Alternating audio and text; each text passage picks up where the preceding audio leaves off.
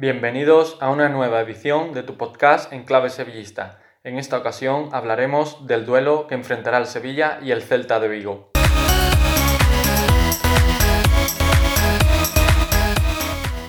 Y por fin llegó la hora, la hora de ver al Sevilla ante su público. El partido se disputará el próximo viernes 30 a las 8 de la tarde ante el ya mencionado Real Club Celta de Vigo.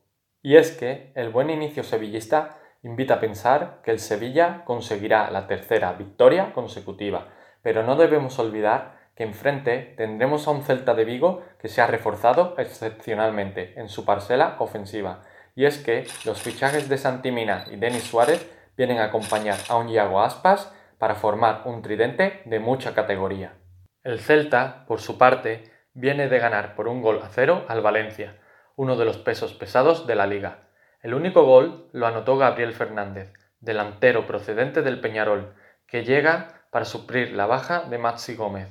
En el último partido, el Celta de Escribá salió con un 4-4-2, con un doble pivote formado por Beltrán y Lobotka, y dos bandas de un perfil desequilibrante y asociativo, como son Denis Suárez y Bryce Méndez. Si bien es cierto que el Celta tuvo bastantes momentos de apuros ante un Valencia que quizás mereció algo más.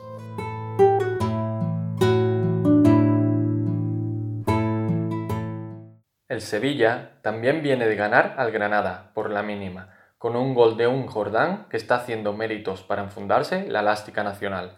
Y es que quizás uno de los factores que está logrando este buen arranque sevillista sea la solidez defensiva mostrada por los de Lopetegui. Y es que la llegada de Diego Carlos y Condé ha reforzado de manera significativa una saga donde el único mimbre sólido era un carrizo que se está erigiendo otra vez como el gran líder del equipo. También encomiable es la labor del nuevo centro del campo, con un Jordán y un Fernando que a día de hoy están demostrando lo grandes futbolistas que son. Trabajo, calidad, mucho oficio al servicio del equipo. Pero no todos son buenas noticias, y es que el Sevilla no parece haber encontrado a un 9 referente que marque las diferencias, ya que tanto Dabur, que ni siquiera ha llegado a debutar, y Luke de Jong parecen no estar mostrando la mejor de sus cualidades.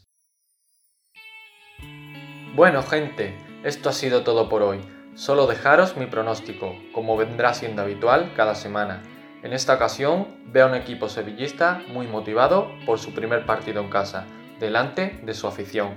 Mi resultado es un 3-0 y Nolito vuelve a marcar. Un fuerte abrazo y nos vemos en el siguiente programa.